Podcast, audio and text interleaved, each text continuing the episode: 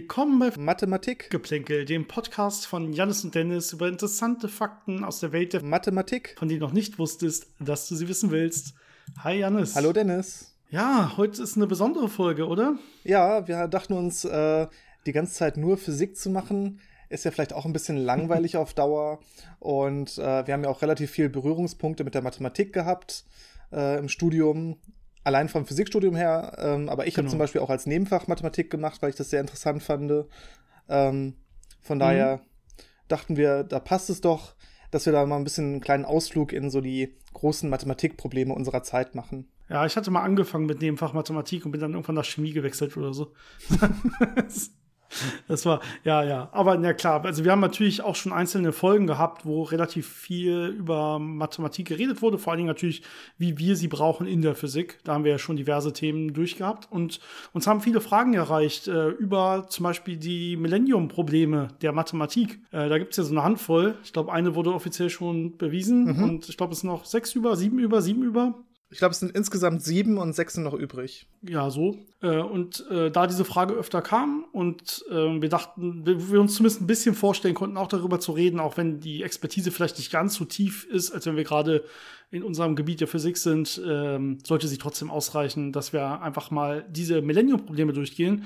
Und dann war noch die Entscheidung zu treffen, machen wir das in einer Folge, so alle sechs oder sieben mit Kahlschlag, oder machen wir das lieber, wie wir das normalerweise machen, mit ein bisschen mehr Tiefgang in Ruhe. Und dementsprechend haben wir uns für Zweiteres entschieden und fangen heute mit der wahrscheinlich mit dem bekanntesten Problem, nämlich der Riemann-Hypothese an.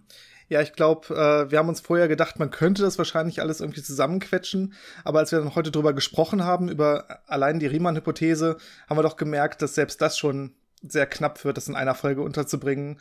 Äh, deswegen versuchen wir das ein bisschen kürzer zu halten, aber nehmen uns schon die Zeit, das so in einer eigenen Folge dann so ein bisschen, ja, so ein bisschen tiefergehend erklären zu können. Wobei tiefergehend, wenn wir das sagen, jetzt auch noch sehr, sehr oberflächlich bleibt.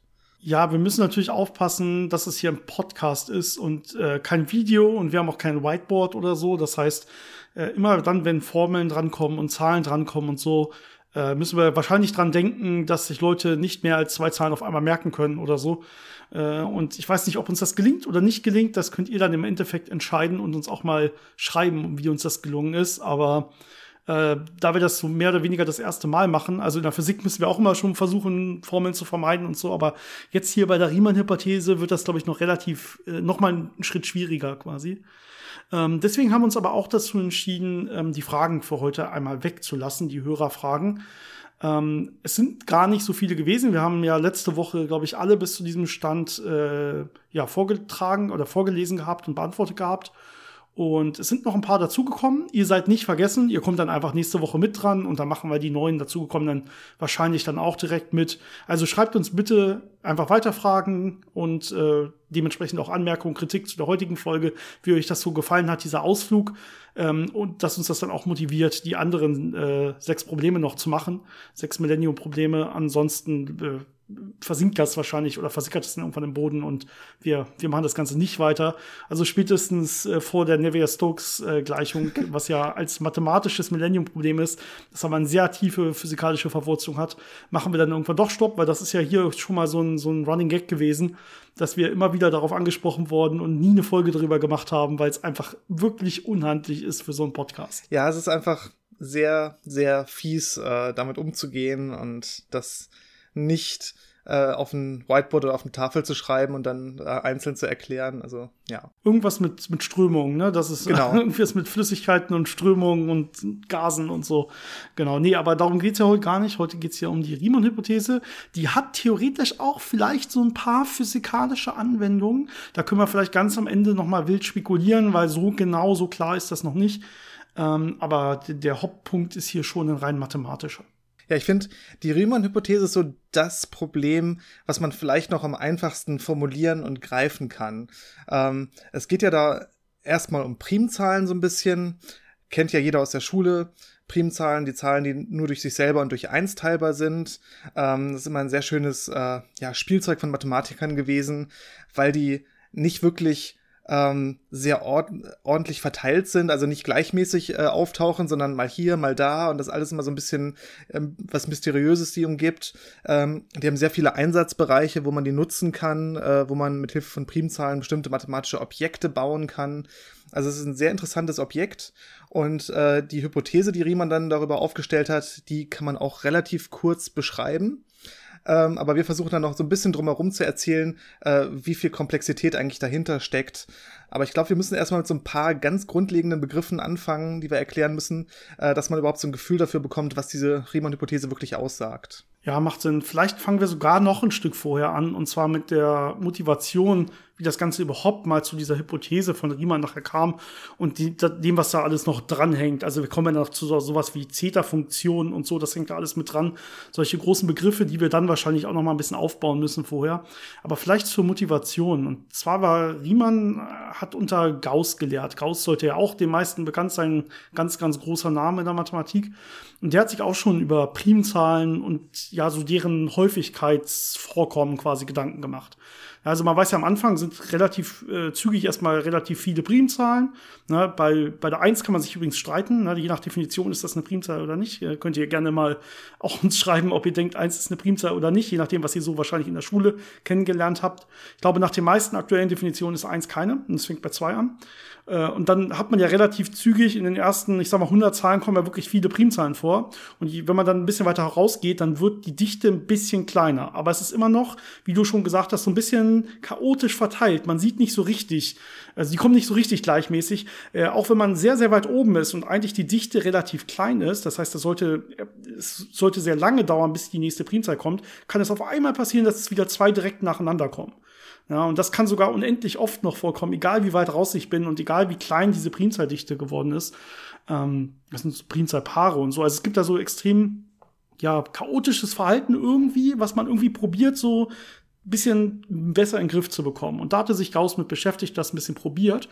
Und ähm, ja, der hat sich einfach mal die ersten Primzahlen einfach mal so angeschaut. Der hat hier einfach mal in so eine Funktion quasi eingetragen. Also hat immer, hat einfach so, eine, so einen Graphen gezeichnet, so eine Funktion und immer wenn eine Primzahl kam, hat er die quasi einen höher gehen lassen. Ja, dann kam wieder keine Primzahl, dann blieb sie quasi auf ihrem Wert und auf ihrem Funktionswert. Und sobald eine Primzahl war, geht sie wieder ein höher. Das ist so eine Stufenfunktion, die immer, die Stufe geht immer nach oben, wenn eine Primzahl kommt, wenn man so will. Und äh, wenn man dann rauszoomt aus so einer Funktion, sieht das gar nicht mehr so komplett chaotisch aus. Das sieht erstmal, zumindest so für den Anfang, sieht das relativ gleichmäßig aus. Und äh, das hat Gauss direkt an einen Logarithmus erinnert. Denn das sieht so ähnlich aus wie so eine logarithmische Funktion. Und dann hat er sich einen Logarithmus gesucht, der ganz gut passt. Ja, Gauss hatte damals äh, dann vermutet bzw. rausgefunden, dass er sich ungefähr so verhält wie n durch Logarithmus n, wenn ich mir angucke, wie viele Primzahlen ich bis zu einer Zahl n erwarte.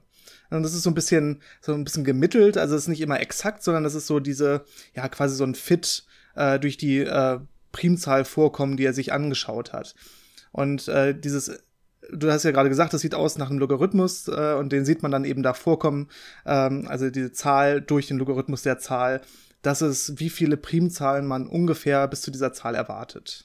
Ja, genau. Also das ist so ein bisschen die Motivation von Gauss auch gewesen. Wir wollen diese Primzahlvorkommen ein bisschen bändigen.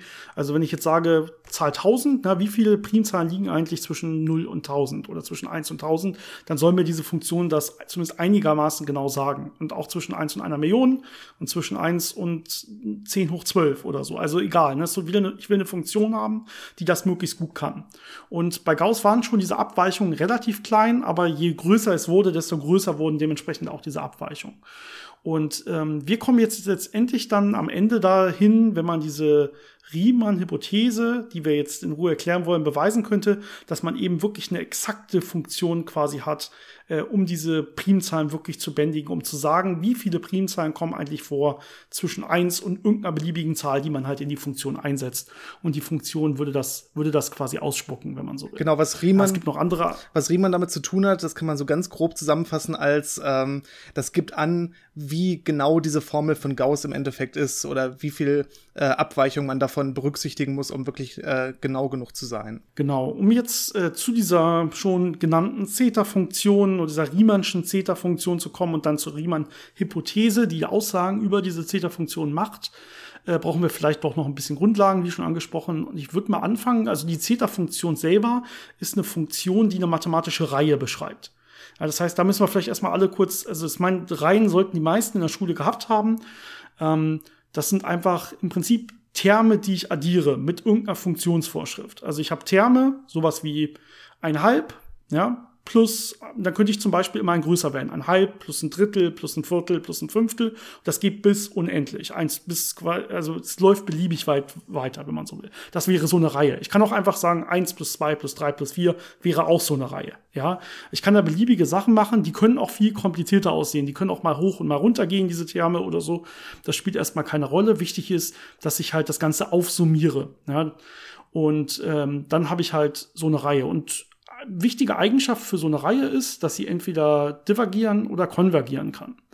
Divergieren würde heißen, dass die Reihe explodiert, dass sie unendlich groß wird, wenn man so will. Also entweder ins positive Unendliche oder wenn ich auch negative Terme verwende, könnte sie auch ins negative Unendliche laufen. Ähm, aber dann könnte ich quasi dieser Gesamtsumme, ja, das, dem Ergebnis dieser Reihensummierung quasi kein Ergebnis zuordnen. Dann wäre das unendlich oder minus unendlich. Das ist aber mathematisch nicht richtig eine definierte Zahl. Dann würde man nicht sagen, diese Reihe ist gleich unendlich, sondern meistens sagt man dann, diese Reihe ist nicht definiert. Das ist normalerweise das, was man dann an der Stelle sagt. Sie kann aber auch konvergieren. Ja, wenn so eine Reihe schnell genug zum Beispiel fällt, wenn so eine Reihe schnell genug gegen, gegen Null geht, dann würde, äh, würde man normalerweise einen festen Wert wirklich ausrechnen können, ähm, die die so eine endliche Summe nachher, auch wenn ich unendliche Terme habe, das heißt einfach nur, die Terme, die dann da später dazukommen, sind irgendwann so klein, dass sie quasi immer noch immer weniger und weniger zur Gesamtsumme beitragen, so dass ich so einen Konvergenzwert angeben kann. Ja, und ähm, ja, das sind diese beiden Eigenschaften, die so eine Reihe haben kann. Also ein Beispiel für eine Reihe, die konvergiert, können wir hier mal geben. Äh, Leibniz hat das gefunden, der ja Hannoveraner ist, deswegen muss man den, glaube ich, auch mal erwähnen. Ähm, und zwar hat er eine Reihe gefunden, die gegen Pi Viertel konvergiert. Das heißt, der Wert dieser Summe, dieser unendlich großen Summe, ist dann Pi Viertel. Und die ersten Terme ist dann eins minus ein Drittel plus ein Fünftel minus ein Siebtel und so weiter und so weiter. Da erkennt man schon so ein bisschen, dass dann äh, der Nenner immer um zwei größer wird und man abwechselnd addiert und subtrahiert. Und äh, wenn man sich das genau anguckt und das auswertet, sieht man, aha, da kommt Pi Viertel raus. Das heißt, ich habe zwar unendlich viele Terme, aber ich kriege einen Zahlenwert äh, als das Ergebnis von dieser riesig langen Summe. Ja, und ich würde sagen, jetzt kann man sogar den ersten Schritt wagen in Richtung Zeta-Funktion, weil die sieht fast genauso aus. Also zumindest erstmal die einfachste Form dieser Zeta-Funktion. Und wir können die dann vielleicht ein bisschen ja, komplexer werden lassen, wenn man so oh. will.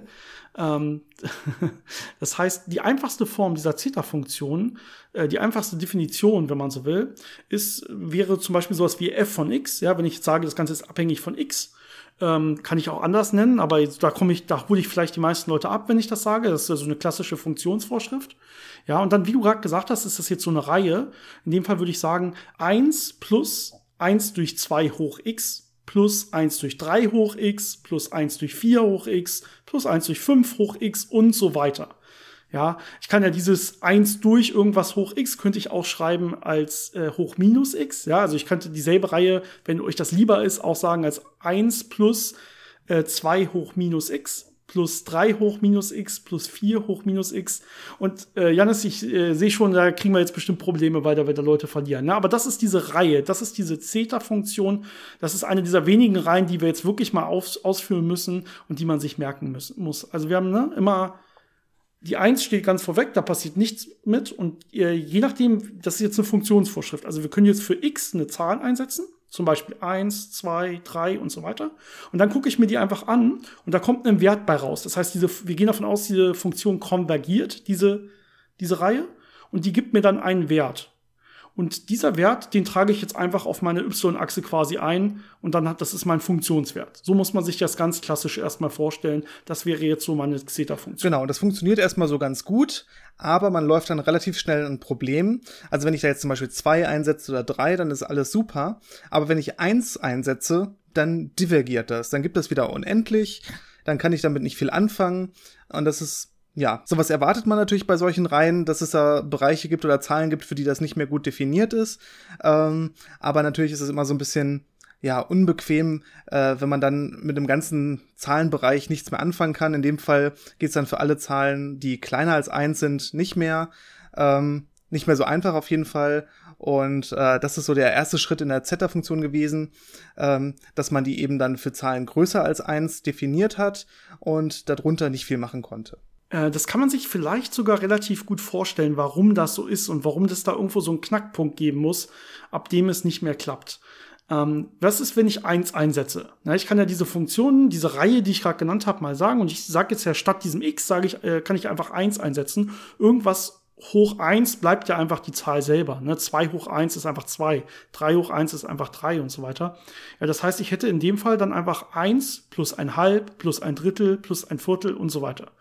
Und dann kann man sich gucken, fehlt das jetzt schnell genug hinten? ja, dass sich da irgendwann auch wirklich so ein, so ein fester Wert ergibt.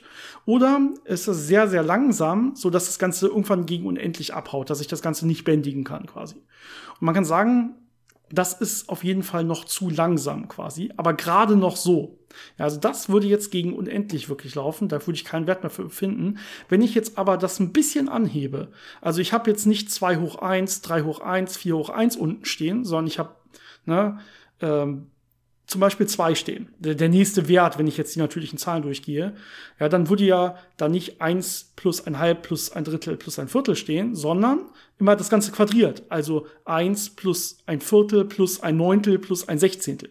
Und da seht ihr, das fällt viel, viel, viel schneller ab. Und das reicht dann schon zur Konvergenz. Das heißt, alles, was dann noch größer wird, ja, wenn ich drei einsetze, vier einsetze, fünf einsetze für x, das wird auf jeden Fall dann auch konvergieren. Das, das heißt, diese klassische Zeta-Funktion, so wie sie am Anfang quasi jetzt erstmal definieren, ähm, ist für, nur für Zahlen einfach definiert. Wir haben ja gesagt, wenn sie gegen unendlich läuft, ist sie nicht definiert. Die ist erstmal nur für natürliche Zahlen definiert, die größer sind als eins. Das wäre so der klassische, klassische Fall, wo man sagen kann, das ist jetzt meine Zeta-Funktion. Ja, interessanterweise kann man das auch für die reellen Zahlen größer als eins definieren. Das heißt, für alle Zahlen, die jetzt zwischen zwei und drei liegen, äh, kann man dem auch einen Funktionswert äh, abgewinnen.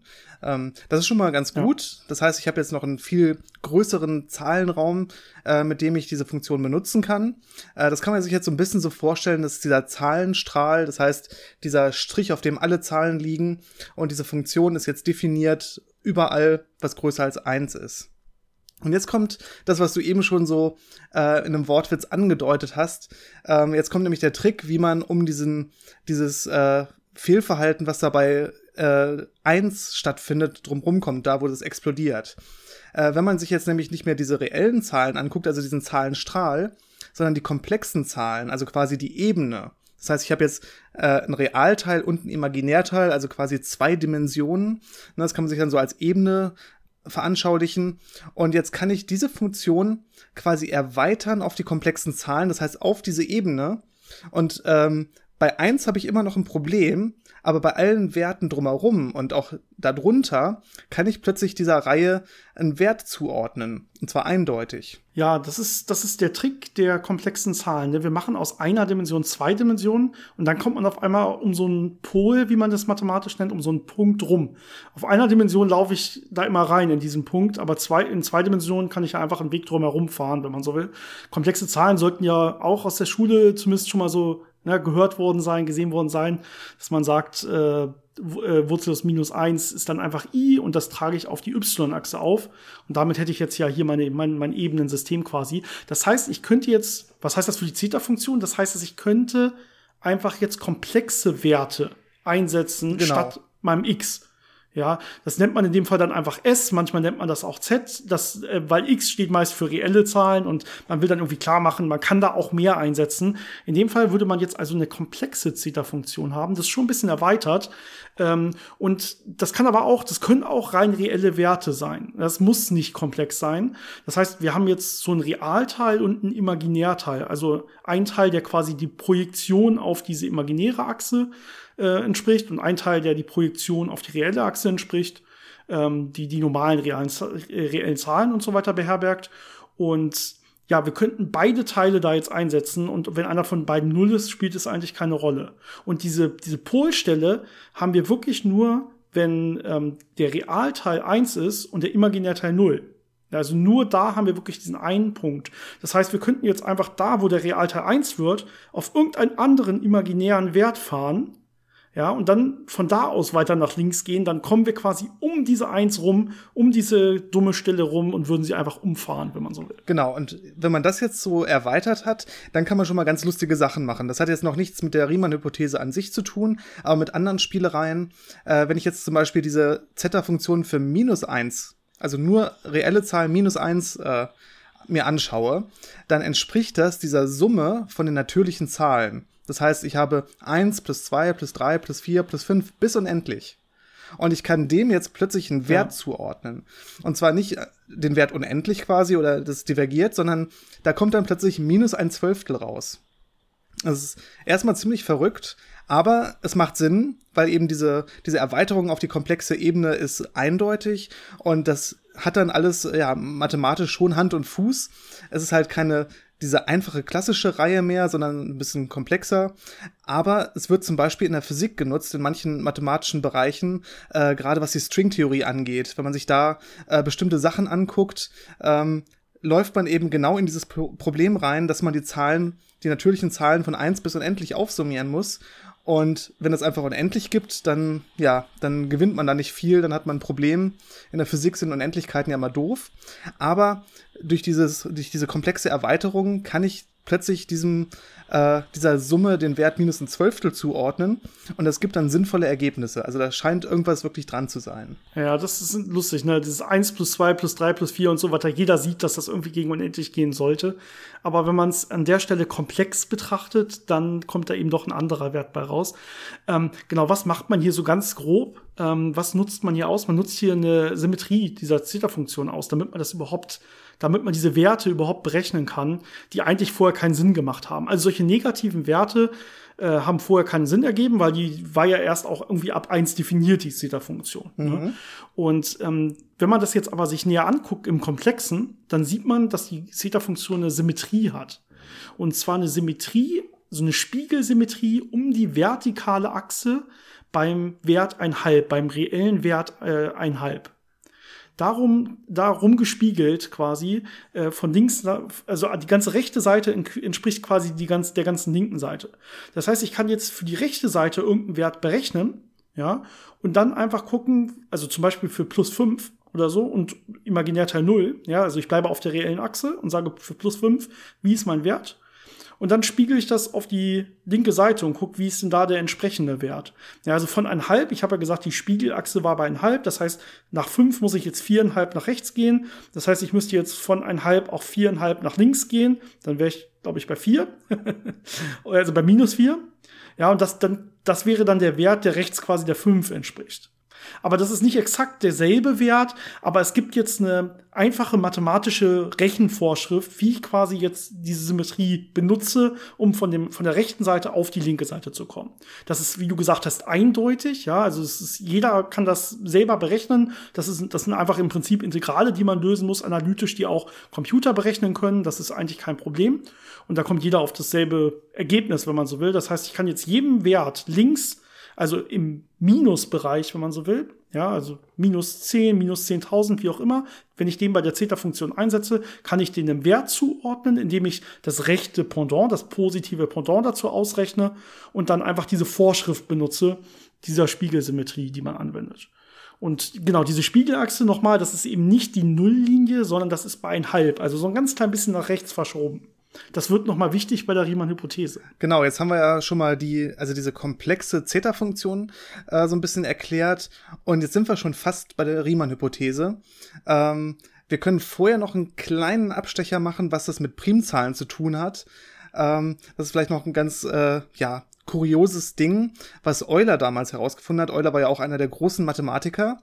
Und er hat herausgefunden, dass man diese Zeta-Funktion, also diese Summe von diesen Brüchen, anders schreiben kann. Und zwar als ein Produkt von Summen von Termen mit Primzahlen.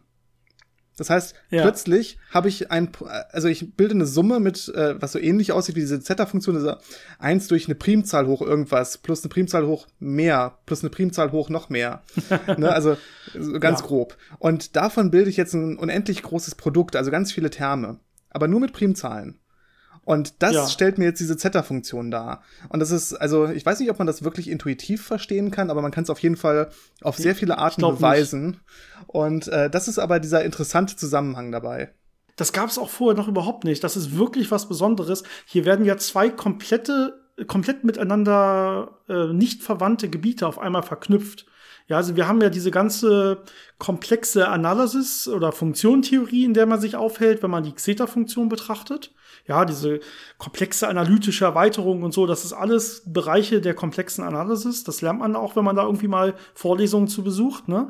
Und Primzahlen haben da gar nichts mit zu tun. Die sind da überhaupt nicht drin. Primzahlen sind bei der Zahlentheorie zu Hause. Ja, und dass Euler jetzt diese, ja, mit diesem Eulerschen Produkt nennt er das, hat er so quasi so ein Produkt aufgestellt, also ein Produkt von Vielfachen von Primzahlen, wenn man so will, dass man das wirklich verknüpfen kann mit dieser Theta-Funktion. Das heißt, ich habe auf der einen Seite eine Zahl, die läuft über erstmal über die reellen Zahlen zum Beispiel, und auf der anderen Seite habe ich eine Zahl, die gibt mir Primzahlen dafür raus. Ja, wenn ich noch weitergehe, läuft es ja sogar über die komplexen Zahlen und gibt mir Primzahlen dafür raus.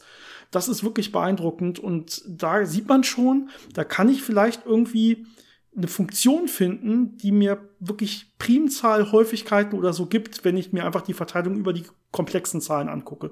Und genau das ist nachher das auch, was auch dann passiert. Genau, der entscheidende Faktor, der jetzt diesen Zusammenhang dann herstellt zwischen dieser Zeta-Funktion und dieser Primzahlverteilung, das sind die Nullstellen von der Zeta-Funktion. Das heißt, die Punkte in der komplexen ja. Ebene, wo die Zeta-Funktion null ist. Es gibt erstmal einen ganzen Haufen Nullstellen, die man triviale Nullstellen kenn, äh, nennt, weil man die einfach alle kennt. Und zwar sind das alle geraden Zahlen, die negativ sind, also minus zwei, minus vier, minus sechs und so weiter. Das ist aus dieser, was du sagtest, aus dieser Symmetrie, kommt das trivialerweise raus. Das weiß man, das interessiert einen jetzt nicht so großartig. Aber es gibt noch andere Nullstellen. Und die Nullstellen, hat Riemann vermutet, liegen alle auf genau dieser Spiegelachse. Die haben also alle den Realteil ein halb. Das ist Riemanns Vermutung, äh, für die man, ja. ich glaube, eine Million Dollar kriegt, wenn man das beweisen oder widerlegen kann. Also darum geht es im Endeffekt. Genau, jetzt kann ich natürlich relativ einfach zum Beispiel mir überlegen, wie ich ein Gegenbeispiel finde und dann würde ich ja schon die eine Million Dollar abgreifen. Ne? Ich muss ja nur einen Wert finden, ähm, der nicht ein Realteil ein halb hat, den ich da einsetze in diese Riemann-Funktion, die kann ja mein Computer berechnen nachher. Mhm.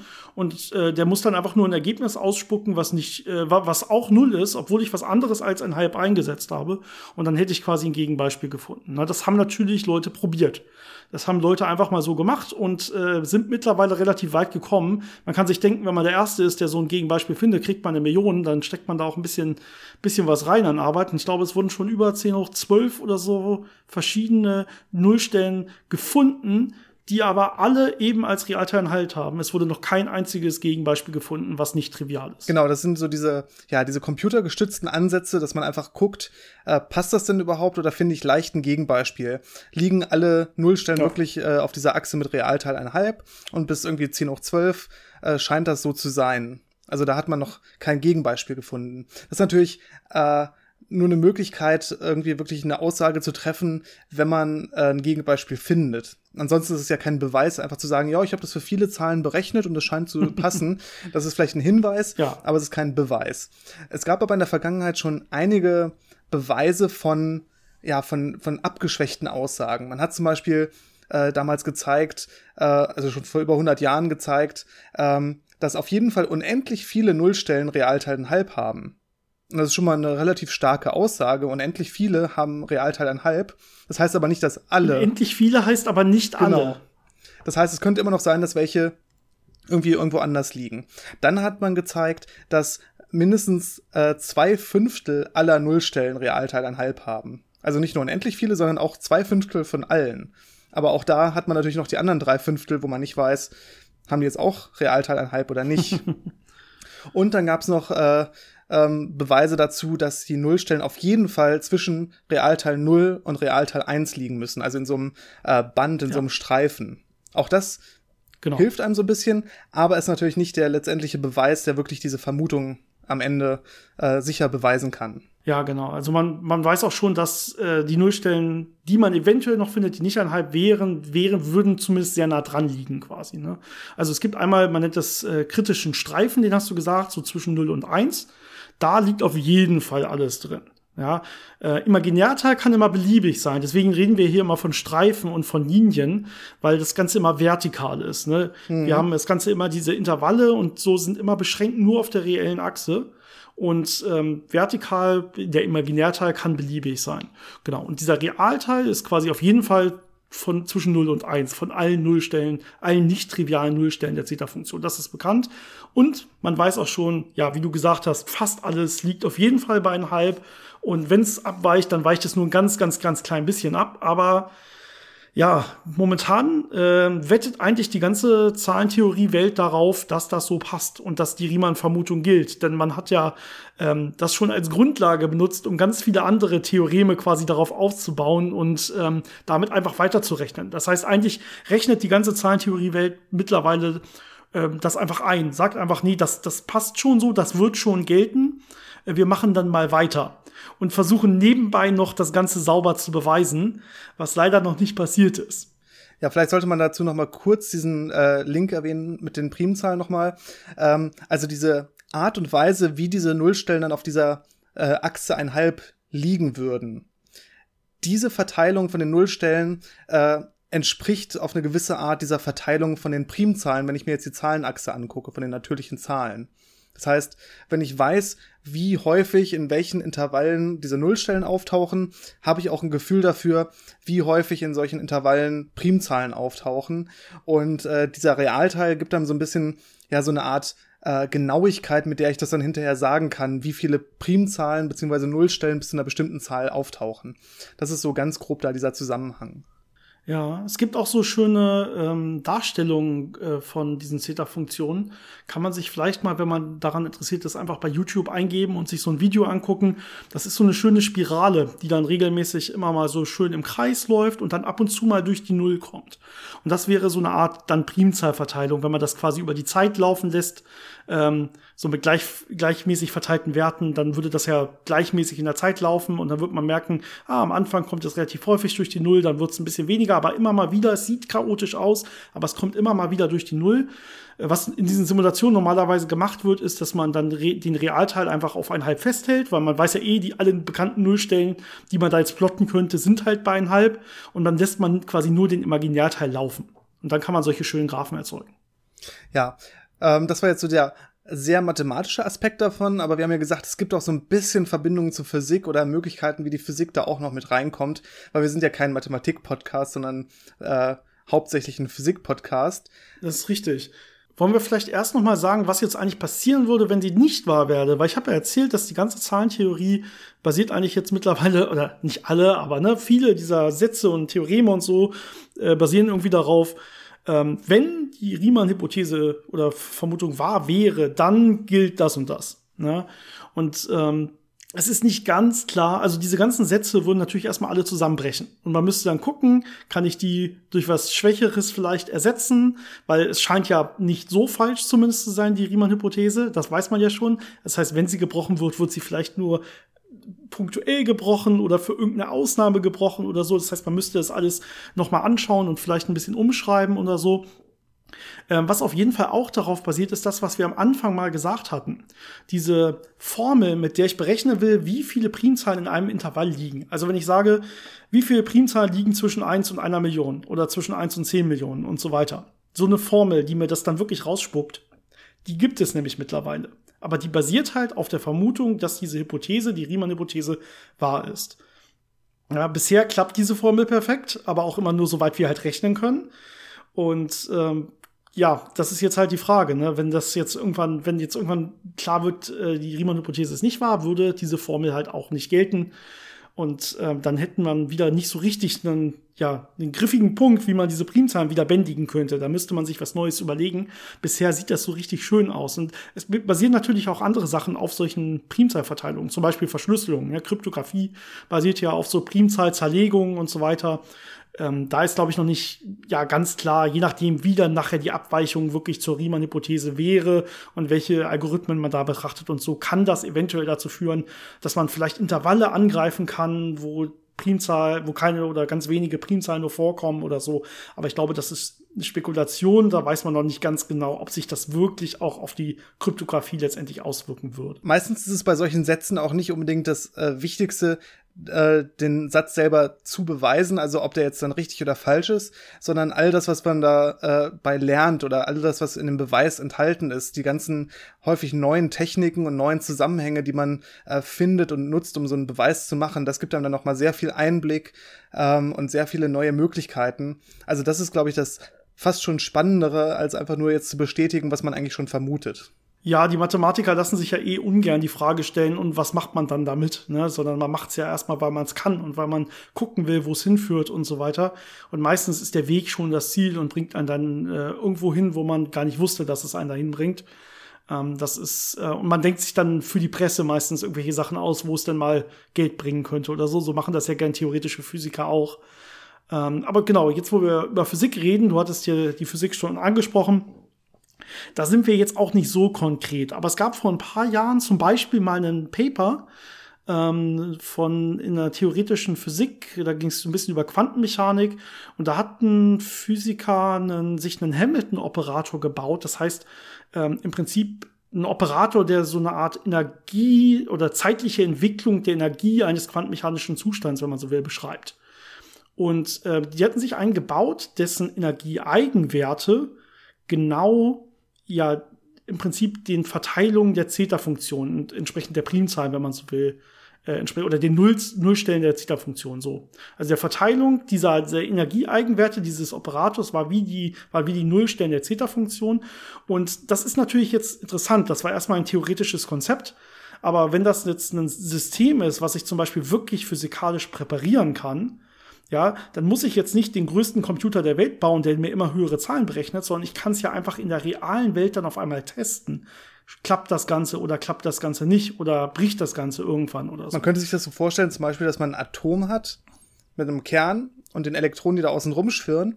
Und die Energieniveaus, auf denen die Elektronen jetzt liegen, die entsprechen irgendwie diesen Nullstellen der Zeta-Funktion. Das heißt, jede Anregung, die ich machen kann, würde mir mhm. dann, mich dann auf die nächste Nullstelle von der Zeta-Funktion bringen als Energieniveau. Ne? Und dann wäre dieses quasi das Spektrum, also die, genau die Energieeigenwerte, diese Energiezustände, wie du gesagt hast, würden dann eben genau diesen Nullstellen entsprechen und mit dem System könnte man dann äh, entweder viel darüber lernen oder es wirklich auch äh, als Beweis irgendwie nutzen, um zu zeigen, das passt da oder da passt es dann nicht. Ja, das geht dann auch natürlich, da, es wird dann in dem Bereich wieder spannend, wo es groß wird. Ne? Unten kann man das Ganze ja ganz gut berechnen, sowohl bei den Primzahlen, auch als so bei Energieniveaus zum Beispiel. Aber in der Physik, bei Energieniveaus ist es ja so, dass es irgendwann in so ein Kontu äh, Kontinuum übergeht. Ja, wo man dann davon, da, davon spricht, dass die Sachen, dass zum Beispiel so ein Elektron komplett raus ist, dass es ionisiert ist oder so. Das heißt ja eigentlich nur, es ist so weit draußen, dass es im Prinzip in so eine Art Kontinuum von Energieniveaus übergeht, wo man gar nicht mehr einzeln unterscheiden kann zwischen einzelnen einzelnen Energieniveaus.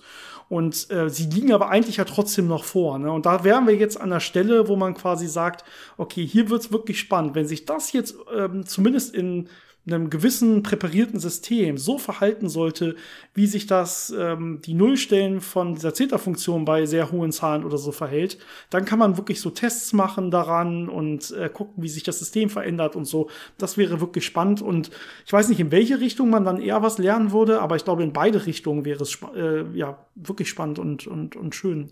Aber es ist auch interessant, wie man so ja, Hilfsmittel oder mathematische Tools aus der Physik nutzen kann, um dann solche sehr mathematischen äh, Theorien Theoreme oder Probleme anzugehen. Also da sieht man auch, wie viel doch Physik mit Mathematik zu tun hat und wie viel man dann da hin und her werfen kann und benutzen kann. Das finde ich auch immer sehr spannend. Ja, Genau, die, die Richtung der Physik, die das berechnet, ist, glaube ich, äh, wird, glaube ich, gerne mit Quantenchaos bezeichnet. Das heißt, es ist so ein bisschen so ein, so ein Vielteilchensystem in der Quantenwelt mit sehr, sehr vielen Zuständen, äh, wo je nach Anfangszustand dann was Chaotisches passiert, was man nicht direkt vorhersagen kann.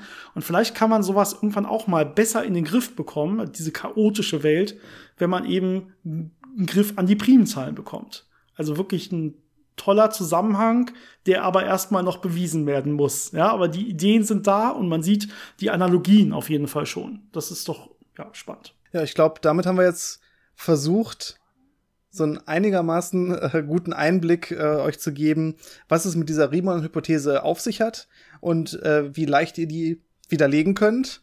Und dass es vielleicht doch relativ schwer sein könnte, sie zu beweisen, weil sie vermutlich richtig ist. genau, widerlegen würde ja nur die Berechnung eines Gegenbeispiels quasi benötigen. Aber ja, beweisen da, das ist, die Zahlentheoretiker versuchen sich weiter daran, zumindest die eine Hälfte und die andere Hälfte nimmt einfach an, sie ist wahr, weil es da einfach danach aussieht und macht dann schon mal weiter. In der Hoffnung, das bricht dann nicht alles zusammen nachher. Genau, okay, ja, ich ähm, hoffe, ihr hattet Spaß, auch wenn es mal mathematisch wurde und ich hoffe, ihr seid nicht zu verwirrt am Ende. Und äh, lasst es uns bitte wissen, damit wir dann auch die anderen sechs noch angehen können. Und ähm, genau, wir sehen uns auf oder hören uns auf, jede Fall, auf jeden Fall nächste Woche wieder und dann auch wieder mit euren Hörerfragen. Da freuen wir uns auch schon drauf. Wir haben, glaube ich, noch nicht mal groß gelesen, was bisher kam. Das heißt, da, das wird auch für uns dann nochmal spannend. Ja. Auf gut, bis Fall. dahin, allen eine wunderschöne Woche. Macht's gut. Bis zum nächsten Mal.